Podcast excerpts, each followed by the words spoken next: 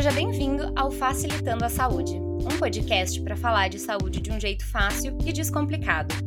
Eu sou Ana Cláudia e hoje a gente vai falar sobre a saúde da nossa pele e sobre o mês dedicado à prevenção do câncer de pele, o Dezembro Laranja. Tá preparado? Então vem comigo que vai ser fácil.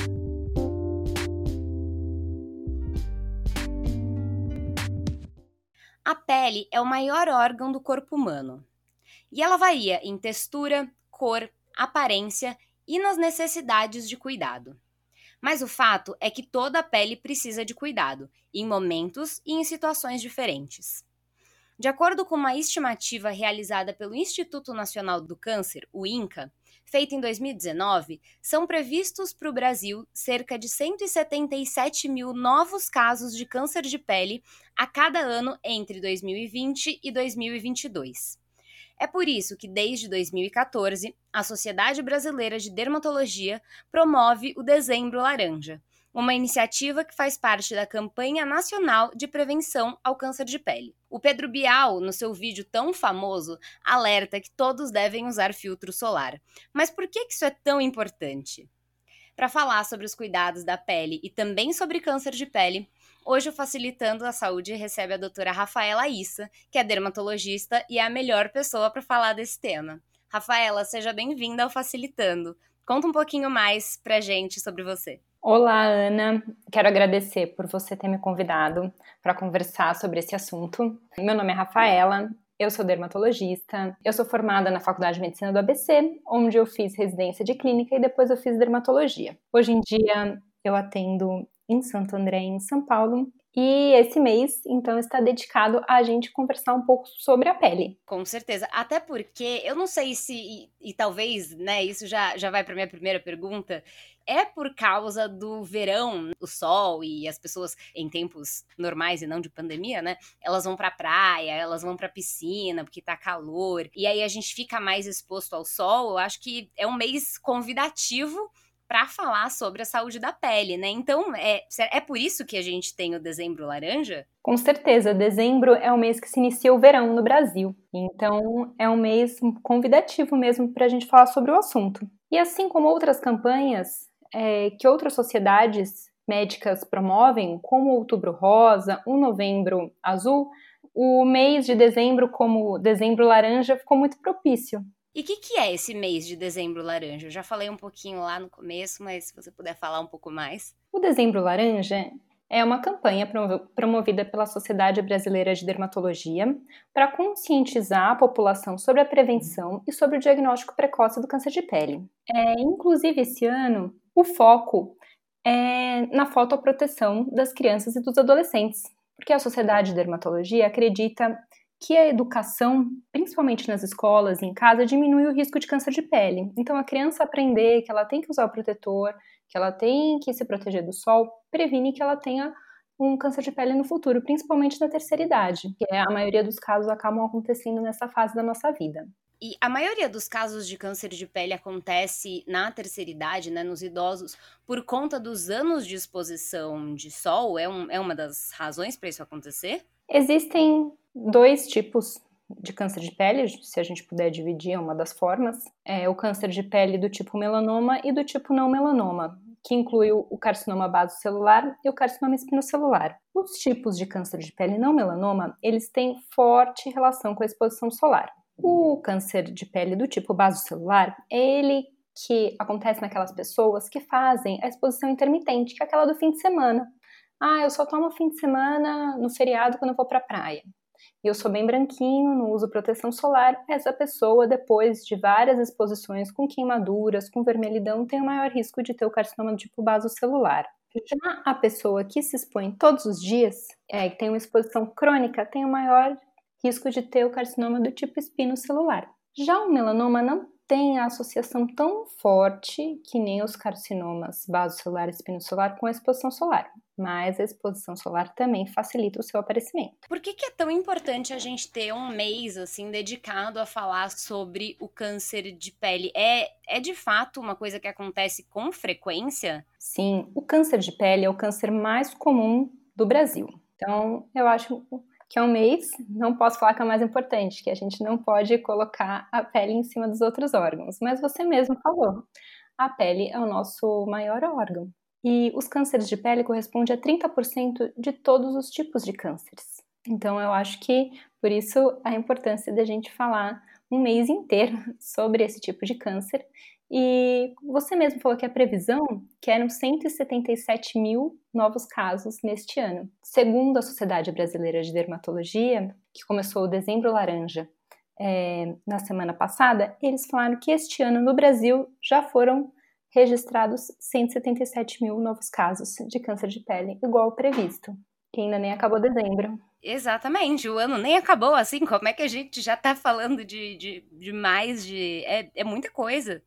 Sim, eu acredito que por isso que é tão importante a gente falar um mês inteiro sobre o assunto, tanto para a gente saber como prevenir e também como fazer um diagnóstico precoce. Como que acontece o câncer de pele? Ele, ele vem lentamente? Ele acontece muito rápido? Como que é até eu chegar no dermatologista para falar que com uma coisa estranha. Em relação ao câncer de pele não melanoma, que é o, o carcinoma basocelular e o carcinoma espinocelular, geralmente aparece lentamente e depois de muitos anos de exposição. Por isso que ele é mais comum em pessoas acima dos 55 a 60 anos. Então não é a exposição que foi evitada neste ano de 2020 que vai prevenir. Né? As pessoas já tomaram sol desde que nasceram até 2019 e talvez 2021 voltem a se expor ao sol. A gente mora num país tropical e as pessoas gostam muito de estar bronzeadas.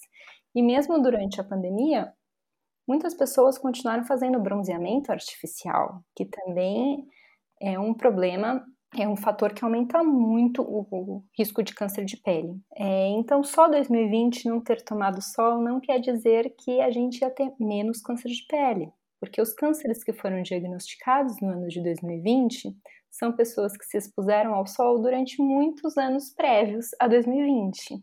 Entendi. Então não, não é uma coisa que acontece do nada. Já o câncer de pele do tipo melanoma, ele já pode aparecer mais rapidamente e em pessoas mais jovens, é, inclusive em áreas da pele que não são expostas ao sol. Então, neste caso, a gente pode ter o aparecimento de uma pinta rapidamente, com crescimento estranho, então, por isso que eu acho legal a gente dividir os dois tipos de cânceres, porque não dá pra gente falar sobre os dois juntos, porque eles são diferentes.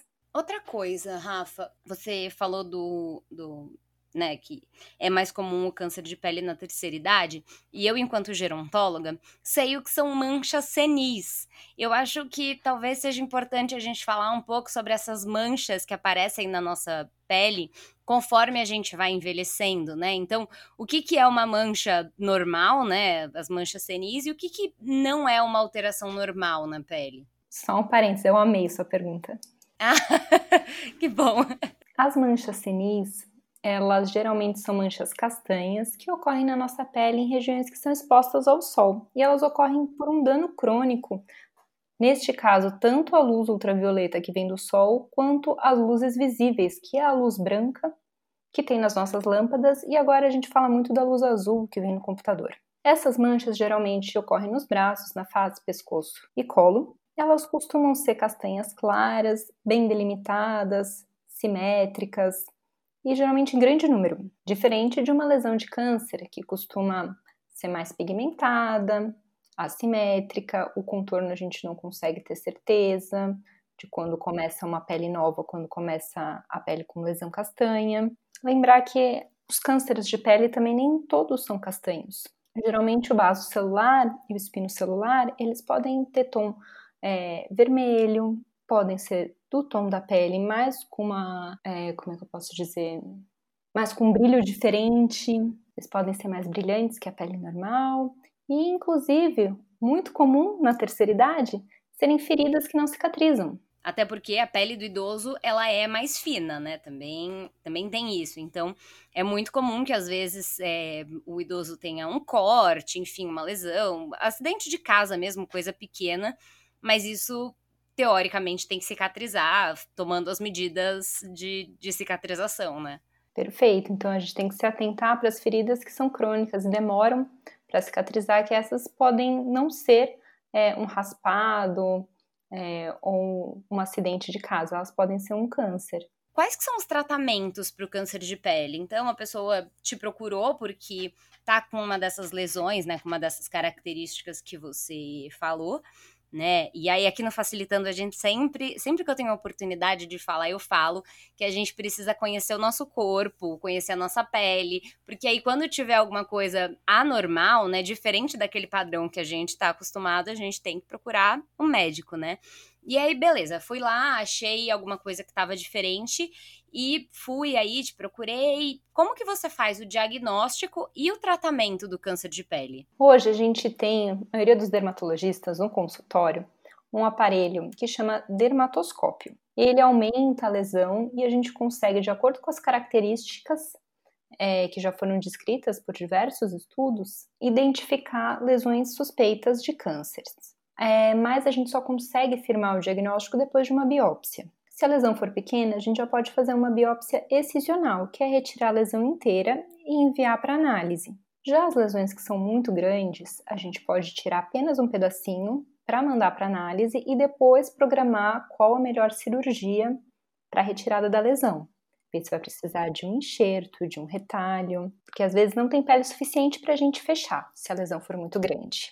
E também, dependendo do tipo de câncer, pode ser necessário radioterapia, quimioterapia. É, hoje em dia também existe um tipo de tratamento que chama PDT, que a gente aplica uma substância que deixa as células cancerígenas mais sensíveis a uma luz, que pode ser é, uma luz vermelha ou a luz solar mesmo. E quando tem contato com a luz vermelha ou a luz solar, essas células são levadas à apoptose, que é a morte celular. E também existe um tipo de cirurgia que vai ser a tendência, acredito, para os próximos anos, que é a cirurgia de Moss. E durante essa cirurgia de Moss, ela difere de uma cirurgia comum, porque fica um patologista dentro da sala cirúrgica e ele vai analisando as bordas que a gente vai retirando do câncer para ver se com certeza saiu todo o câncer e ficou apenas pele saudável. Então, é uma cirurgia que passa muito mais segurança para o paciente e para o médico, que durante a cirurgia a gente já consegue ter certeza que o câncer foi eliminado e a gente ficou com uma margem de segurança. Que legal essa cirurgia, não nunca tinha ouvido falar sobre, sobre isso. E aí, enfim, vocês, vocês, né, enfim, médicos que estão lá fazendo cirurgia, vão tirando toda a área até não ter mais as células cancerígenas, assim. Então, porque tem isso, né? Às vezes eh, parece que. E isso em, em todos os tipos de, de câncer, né? Às vezes parece que o câncer tá ali só em um lugar, mas tem as bordas que você tem que tirar. Então, talvez nessa cirurgia seja muito mais preciso, né? Você tenha que tirar muito menos pele, né? Do que numa outra cirurgia. Com certeza. Quando a gente tem uma lesão que a gente consegue ver, a gente mesmo assim marca uma margem de segurança que, de acordo com os estudos, eles falam qual seria essa margem, se for para CBC, ou se for para melanoma, ou se for para carcinoma espinocelular, e de acordo com a região do corpo também onde se encontra. É exatamente pelo risco de terem lesões de câncer subclínicas, que a gente não consegue ver a olho nu. Então, durante essa cirurgia, a gente tira com a margem de segurança e consegue analisar no microscópio que, com certeza, nessa margem de segurança não tem nenhuma lesão cancerígena mas infelizmente ainda é uma cirurgia pouco acessível, os convênios não cobrem. No SUS, a Faculdade de Medicina do ABC realiza. Provavelmente os hospitais escola devem fazer. Com certeza. Espero que no futuro é, fique mais acessível a toda a população. Sim, a gente, a gente sempre acredita que em algum momento no SUS a gente vai ter o que o, o, sistema particular e o privado tem, né? Eu sempre tenho essa esperança. E você falou agora da, da parte do corpo, onde que é mais comum aparecer o câncer de pele? É na pele do rosto por, ou não? Assim, isso é só uma suposição minha?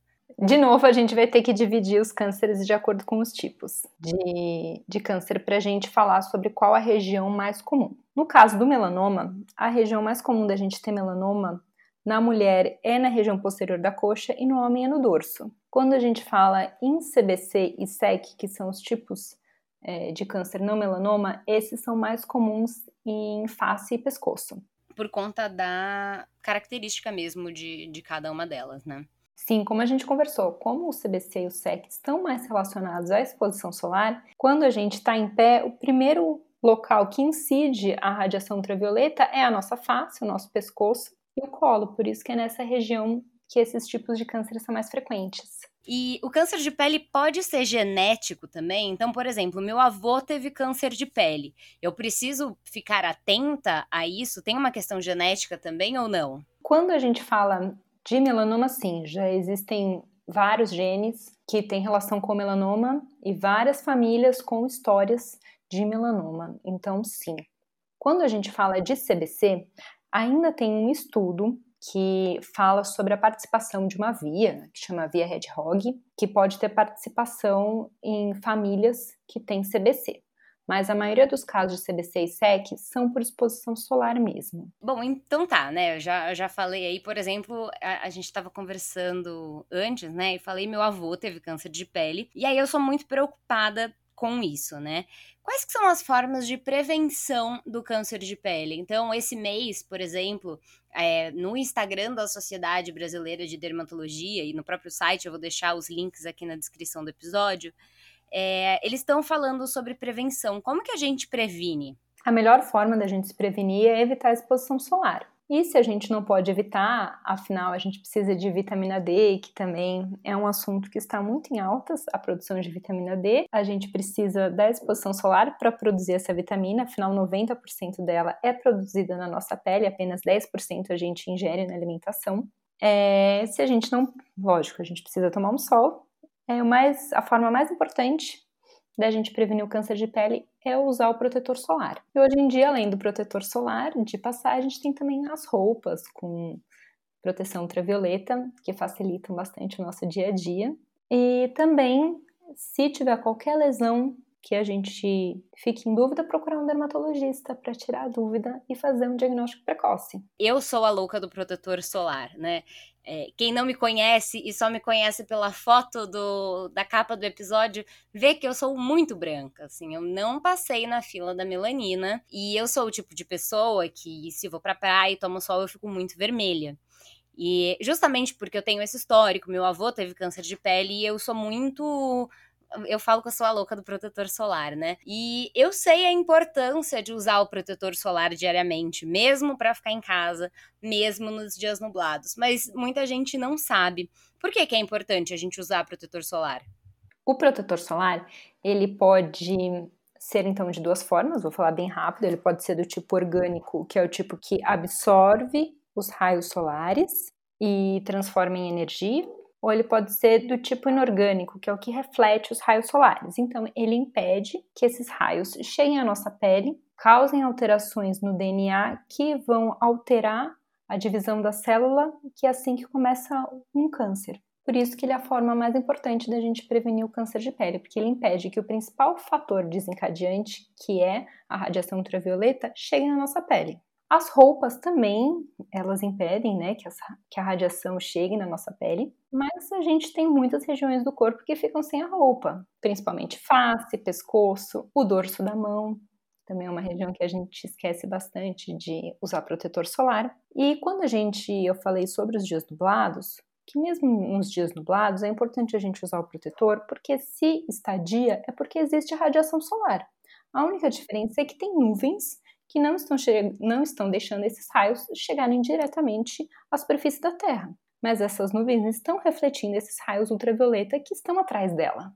Então, esses raios estão presentes, mesmo nos dias nublados. Ou seja, o raio do sol está lá, por mais que a gente não sinta ele quentinho na nossa pele. Sim, e eu não sei se é uma pergunta sua, mas é uma, uma pergunta que eu ouço bastante em consultório. Eu devo usar protetor solar dentro de casa? É, eu aproveitei, né, para ver o que, que tem na literatura sobre o assunto. E o que a literatura diz é que a luz branca que ilumina as nossas casas, ela não é comprovada como um fator que causa câncer de pele. Então, teoricamente, dentro de casa, se estamos com as janelas fechadas ou se à noite, a luz não seria suficiente para causar um câncer de pele. Mas essa luz branca, que ilumina o nosso dia, causa mancha senis, causa outras manchas na pele, como melasma. É, então, usar um protetor dentro de casa preveniria o envelhecimento da pele e também as manchas mas o câncer não seria necessário usar o protetor dentro de casa. Você tocou num ponto que é muito importante, né? Que eu acho que se a gente fosse abordar aqui seria um segundo episódio que é sobre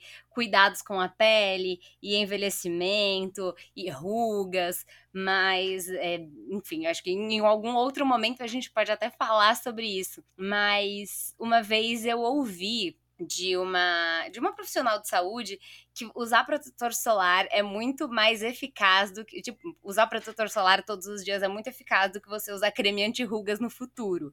Então, de fato, o protetor solar usado aí ao longo da, da vida, ele previne o envelhecimento da pele? Sim, o protetor solar previne o envelhecimento da pele, porque a radiação solar é uma das principais causas é, dos danos ao nosso DNA que vão levar ao envelhecimento. E hoje em dia também os protetores solares, principalmente os químicos, têm muitos antioxidantes na sua fórmula. E esses antioxidantes são muito importantes para prevenir o envelhecimento da pele. Digo envelhecimento precoce, porque toda pele, você melhor que eu, sabe que vai passar por um processo de envelhecimento, mas os antioxidantes impedem que esse processo se inicie mais cedo. E por isso que hoje em dia a maioria dos protetores que a gente acaba usando são os protetores químicos, porque eles têm essas substâncias que elas podem ter hidratantes na fórmula, elas podem ter antioxidantes e várias substâncias que ajudam não só a prevenir contra a radiação solar, mas a prevenir o envelhecimento precoce também pela poluição e por todos os fatores externos que, que estão no meio ambiente. Então, assim, a partir de agora, vamos passar protetor mesmo para ficar em casa, mesmo em dias nublados. E na verdade, eu tinha outra, outra pergunta, ainda falando sobre o protetor solar. Você comentou sobre a vitamina D, e essa é uma dúvida que eu tenho. Então, por exemplo, preciso sair para fazer uma caminhadinha de manhã para tomar um sol que é o sol bom, né? Que não é um, um, sol tão forte. Eu passo protetor ou não passo? O protetor ele, ele impede a, a, a síntese da vitamina D? Eu tenho essa dúvida. Acho que foi um assunto muito discutido se o protetor solar impede a produção de vitamina D pela pele. E depois de muito ler, é, os estudos que foram publicados esse ano, principalmente um último que foi publicado agora em 2020, que é no British Journal of Dermatology, fala que não. É, protetor solar não diminui a produção de vitamina D pela pele. É, e também, de acordo o, com o consenso de fotoproteção da Sociedade Brasileira de Dermatologia de 2014, eles falam que o sol, é, bem cedinho, antes das, das 10 da manhã, também é uma indicação 1 a 2 de proteção solar, ou seja, pessoas mais claras, com maior tendência a ter um câncer de pele, é recomendado. Agora, a partir das 10 da manhã, é fortemente recomendado. Sim, sim, assim, é recomendado, fortemente recomendado e obrigatório no sol do meio-dia, né? É exatamente isso que o consenso diz. Eles não falam obrigatório, provavelmente, porque soa meio agressivo, né? Mas é, essa, essa é a ideia, né? Então, você que por acaso está tem um quintal para tomar sol e agora no final do ano vai tomar sol, saia do sol ao meio-dia, sabe? Passe protetor se for ficar no sol ao meio-dia, porque isso vai te fazer bem. E um, falando em sol também, eu acho que isso é uma dúvida minha, que, que não sou uma pessoa de sol, né? Justamente por, por sempre ficar muito vermelha e insolação, etc. Por que, que é perigoso você ficar vermelho no sol e tomar sol e principalmente para essas pessoas que, como eu, ficam muito vermelhas? Ou não é perigoso? É perigoso. Quem fica vermelho, quem faz queimadura solar, tem o maior risco de apresentar um câncer de pele no futuro, porque provavelmente essa radiação toda vai alterar a proliferação e o DNA das suas células. Falando bem facilmente, a célula vai desaprender a dividir corretamente quando ela começa a dividir de forma errada, que ela origina um câncer. E quem tem tendência a ter queimaduras, provavelmente as células têm maior tendência em fazer esse desaprendizado de dividir corretamente. Quando eu conheci o, o, o vídeo lá do Pedro Bial falando para usar filtro solar, eu, eu não usava filtro solar, vou ser sincera. Mas aí depois de algum tempo eu passei a entender que ele era sensato, né? Então é, é importante de fato. Pedro Bial, obrigada pelo trabalho que você fez para a humanidade aí, né? Falando do filtro solar. Além do, do protetor solar, é, tem outros cuidados com a pele? E aí eu emendo essa pergunta com uma outra que eu acho que devem te perguntar muito no consultório, que é como a gente escolhe um protetor solar? É, existem algumas outras medidas que a gente pode usar como preventivos de câncer de pele, além do protetor solar, mas lembrando que o protetor solar é o mais importante. Existem alguns antioxidantes tópicos é, e por via oral, então tanto de passar que a maioria deles vem junto com os protetores e outros que a gente pode tomar, que essas substâncias antioxidantes elas potencializam a proteção contra os raios ultravioletas. Então, como elas agem dentro da célula, elas conseguem neutralizar os radicais livres que causam as alterações dentro da célula que vão levar futuramente a um câncer. É, o dermatologista pode indicar, de acordo com o tipo de pele, da pessoa qual o melhor antioxidante, tanto tópico quanto via oral. E se a pessoa tiver também muita exposição, vale a pena suplementar por via oral. Tem protetor solar que você pode tomar, então? Tem tipo um comprimido? Então, eu particularmente não gosto desse protetor solar por via oral, porque as pessoas acham que não precisa usar o de passar também. Mas na verdade, ele é apenas um acréscimo a proteção do protetor de passar.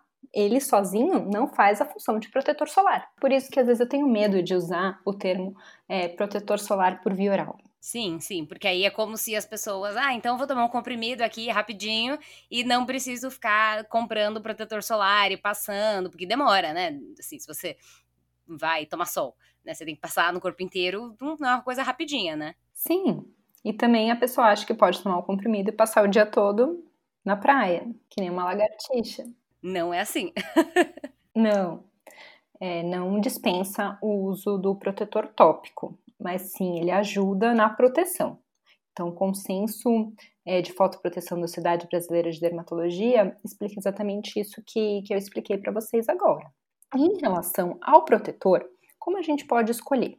Primeiramente, eu vou falar bem genérico, porque existem vários tipos de pele, existem peles mais sensíveis, existem peles que são mais oleosas, então, falando em geral, um fator de proteção 30 seria suficiente para a gente se proteger do sol e também se a gente reaplicasse de duas em duas horas.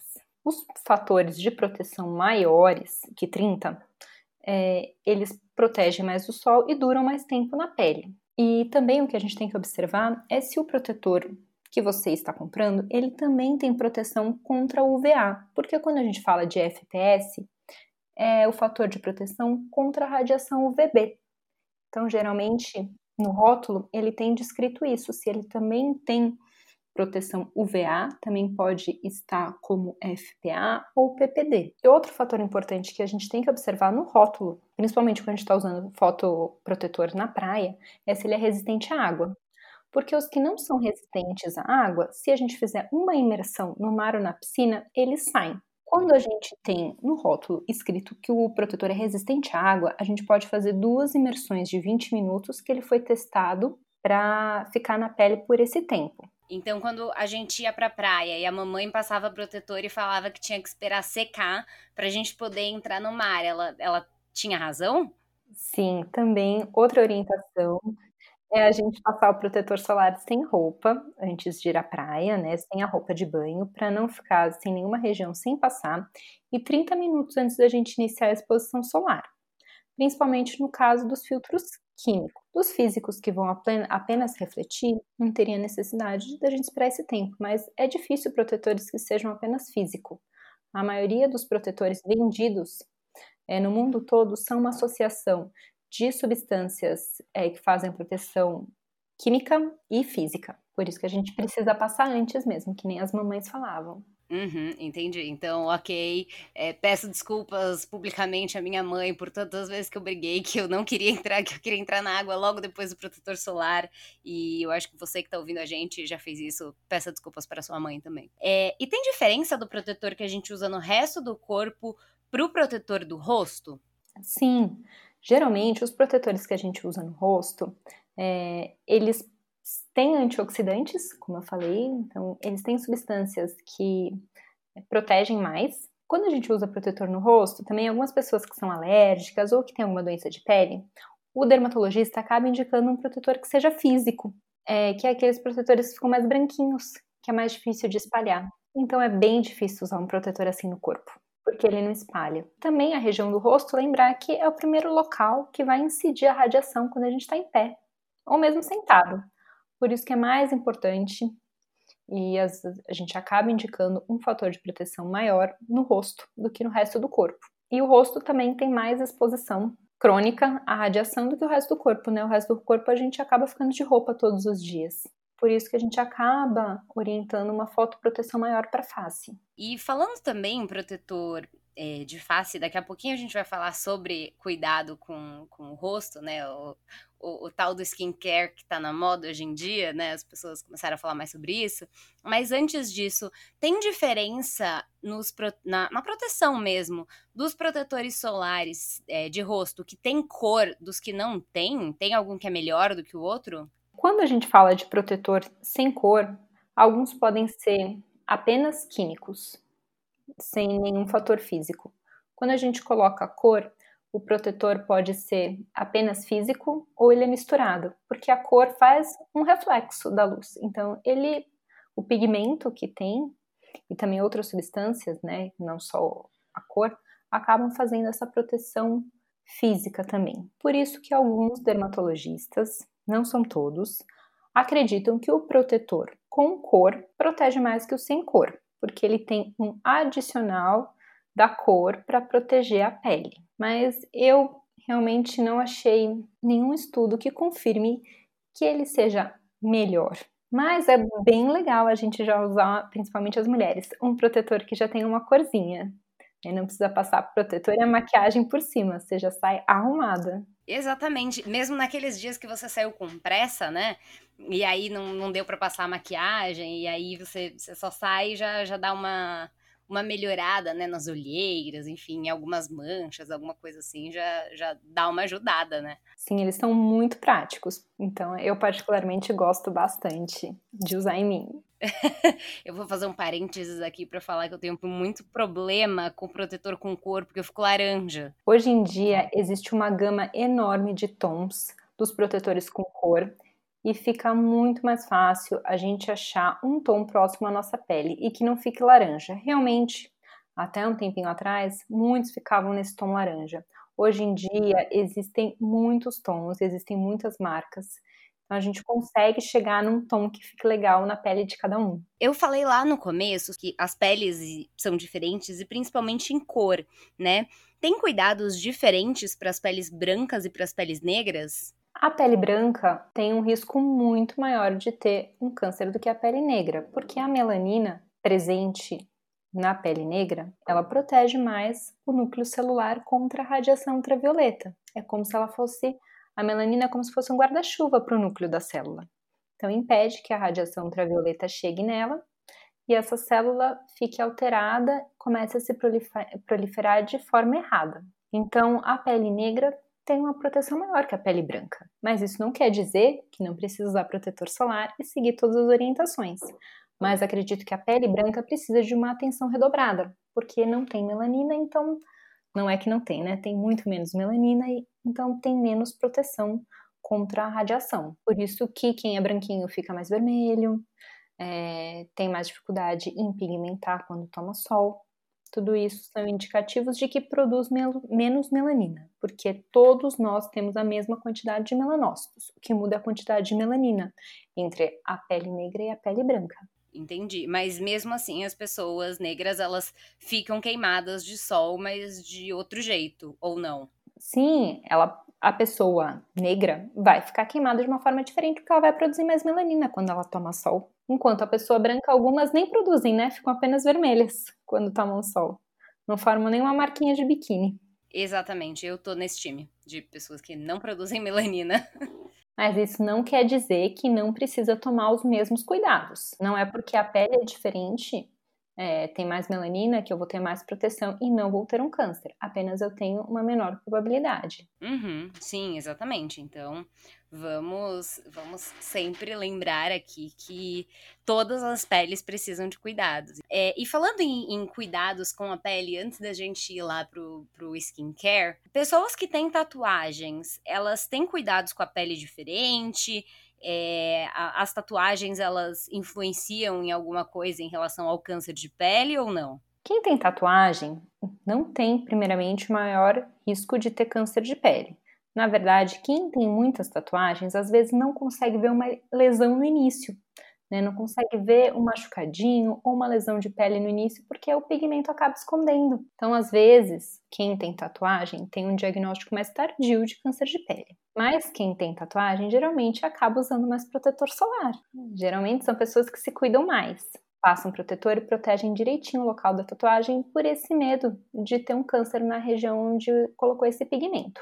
Então, quem tem, quem tem tatuagem tem que usar protetor solar assim como quem não tem. E é importante, quem tem tatuagem, observar melhor é, o aparecimento de lesões, porque muitas vezes o pigmento acaba escondendo. Mas o, a orientação é a mesma. A única observação que eu faria é que quem tem tatuagem pode ter uma pele mais sensível. Então, às vezes a gente tem que usar algum protetor específico para não causar alergia ou alguma sensibilidade dessa região que tem o pigmento. Principalmente quem tem tatuagem recente, que ainda está aberta a região, então os protetores podem irritar. E além, do, além do, da proteção solar, né, que a gente está falando, qual é a importância de, de passar hidratante, né, de passar creminhos na pele? Porque é, tem muita gente que tem o hábito de passar creminhos e tem muita gente que não gosta, porque o creme às vezes fica meio melecado, fica grudando. Por que, que é importante a gente passar um hidratante? O hidratante, ele vai repor toda a água que a gente perde para o meio assim como o próprio nome diz. É, a gente perde água da pele para o meio ambiente, porque a pele não consegue isolar tudo que a gente tem de água nela. Por isso que é importante a gente repor, afinal, não sei se a maioria das pessoas aqui vive, vive em cidades grandes e muito poluídas. É importante a gente sempre repor a hidratação da pele. E também, como eu já falei, protetores e, anti, e hidratantes contêm antioxidantes que potencializam a proteção contra a radiação ultravioleta e também é, combatem os radicais livres que levam ao envelhecimento precoce da pele. Então, acho que ninguém quer ter um envelhecimento precoce e o hidratante pode ajudar dessas formas. E o idoso, como você sabe melhor que eu, tem também uma pele mais fina. Tem aquela pele que parece um papelzinho de tão fininha. E usar o hidratante nessa população deixa a pele mais hidratada, óbvio. Então, quando ele raspar ou bater em algum local, a chance dele fazer um hematoma, um roxinho ou um machucado fica menor. E aí é muito importante porque, de fato, quem convive com idoso sabe que é muito comum. Às vezes você acha, ai meu Deus do céu, apanhou na rua? Não, né? Só, sei lá, caiu alguma coisa em cima de mim enquanto eu tava pegando alguma coisa no armário, caiu e, e, e, ficou roxo, assim, no idoso isso de fato vira um machucado, né? Então essa é a, a grande a grande questão com a pele do idoso, né? Então precisamos protegê-la mais, assim, né? Não, não só nos idosos, né? Todos nós temos que, que passar creminho. E eu acho legal porque hoje em dia tem muitos tipos de hidratante, né? Tem hidratante em mousse e que você passa no banho, enfim, tem muitas maneiras, justamente para as pessoas que não gostam de, de passar um hidratante porque fica melecado, para elas passarem o hidratante. Então, não dá, tem até hidratante sem cheiro agora, então não tem desculpa para você não usar um hidratante. Sim, tem para todos os gostos. Quem gosta de hidratantes que ficam mais oleosos, que gostam que ficam mais secos, inclusive, como você falou, mousses que a gente consegue enxaguar durante o banho para não ficar com aquela sensação gosmenta quando sai do banho.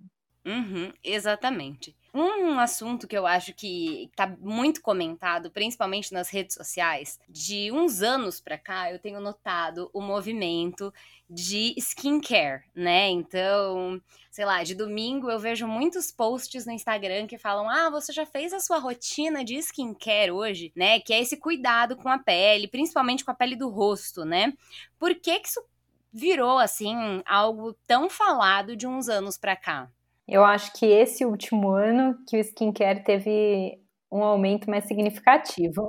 Mas nos últimos anos tiveram muitos estudos e muitas descobertas em relação a produtos que são antioxidantes e que combatem os radicais livres e previnem câncer de pele, envelhecimento e manchas. É, isso foram descobertas recentes, então acho que por isso que o skincare ficou é, mais, mais popular. E este ano, em específico, que a gente está ficando mais em casa, eu, minha opinião particular, a gente acaba tendo mais tempo de se cuidar.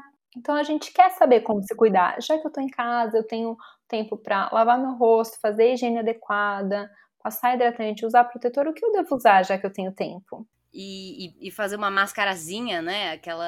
As, as mascarazinhas que agora. Hoje em dia tem muitas, né? Eu lembro que antigamente. E aí, o antigamente, é, quando eu era jovenzinha, adolescente e tinha acne, é, tinha aquela argila verde, né? Que eu comprava, misturava e passava no rosto. Hoje em dia tem muito.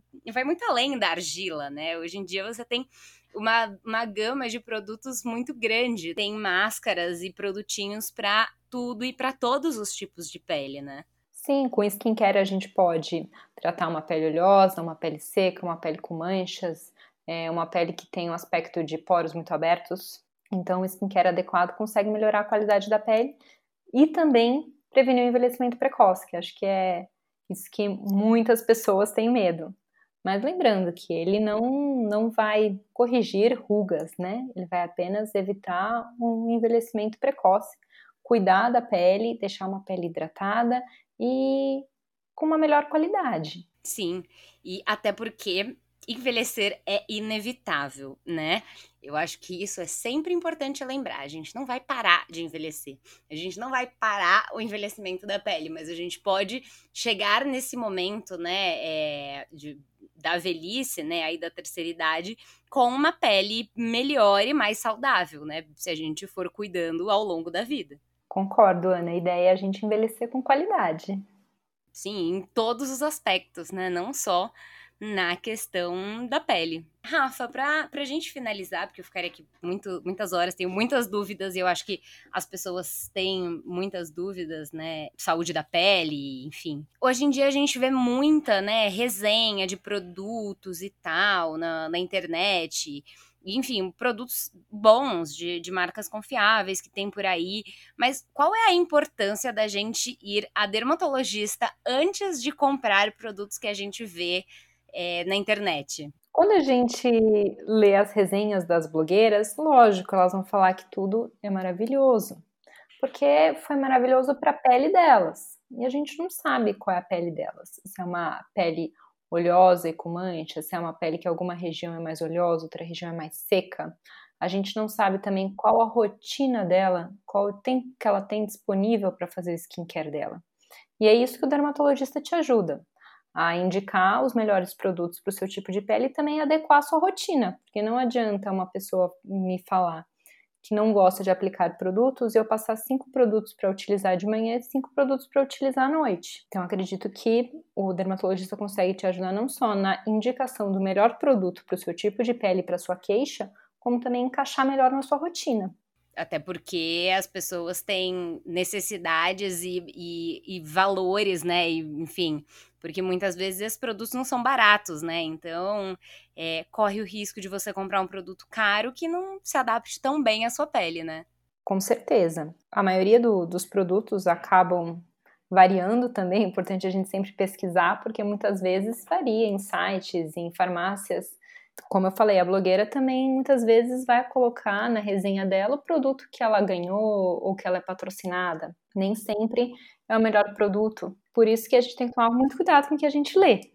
Exatamente. Informação confiável é tudo. Pra gente finalizar, primeiro eu quero te agradecer é, pela presença, pela aula sobre saúde da pele, sobre câncer de pele que você deu aqui pra gente.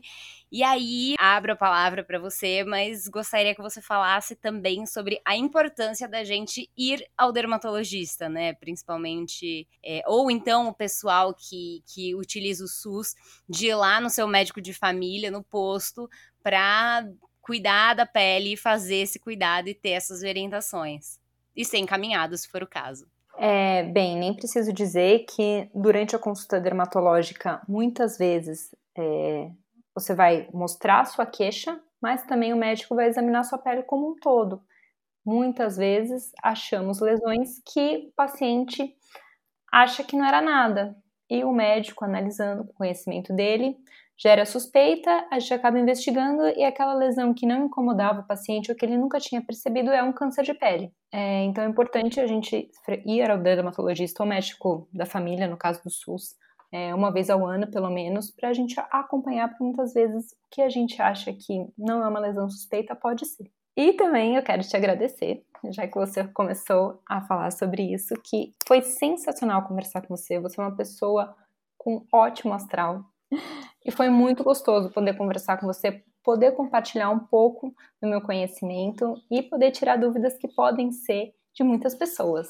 Com certeza. É, acho que com o verão chegando, por mais que a gente tenha que ficar um pouquinho mais em casa, né? Quem tem um quintal vai para quintal, quem tem uma laje vai para laje, quem tem, enfim, a, né, pode tomar os cuidados e vai para praia ou para piscina, enfim, né? É, conforme aí a, a, escolha de cada um, tomar esse cuidado, né? E, e, porque, por mais que pareça algo simples, o câncer de pele não é uma coisa simples, a gente falou isso o episódio inteiro. Então, precisamos nos cuidar sempre. E como agora não só o Pedro Bial, mas a Rafaela falou, usem protetor solar. Sim, e qualquer dúvida procure um dermatologista. Exatamente.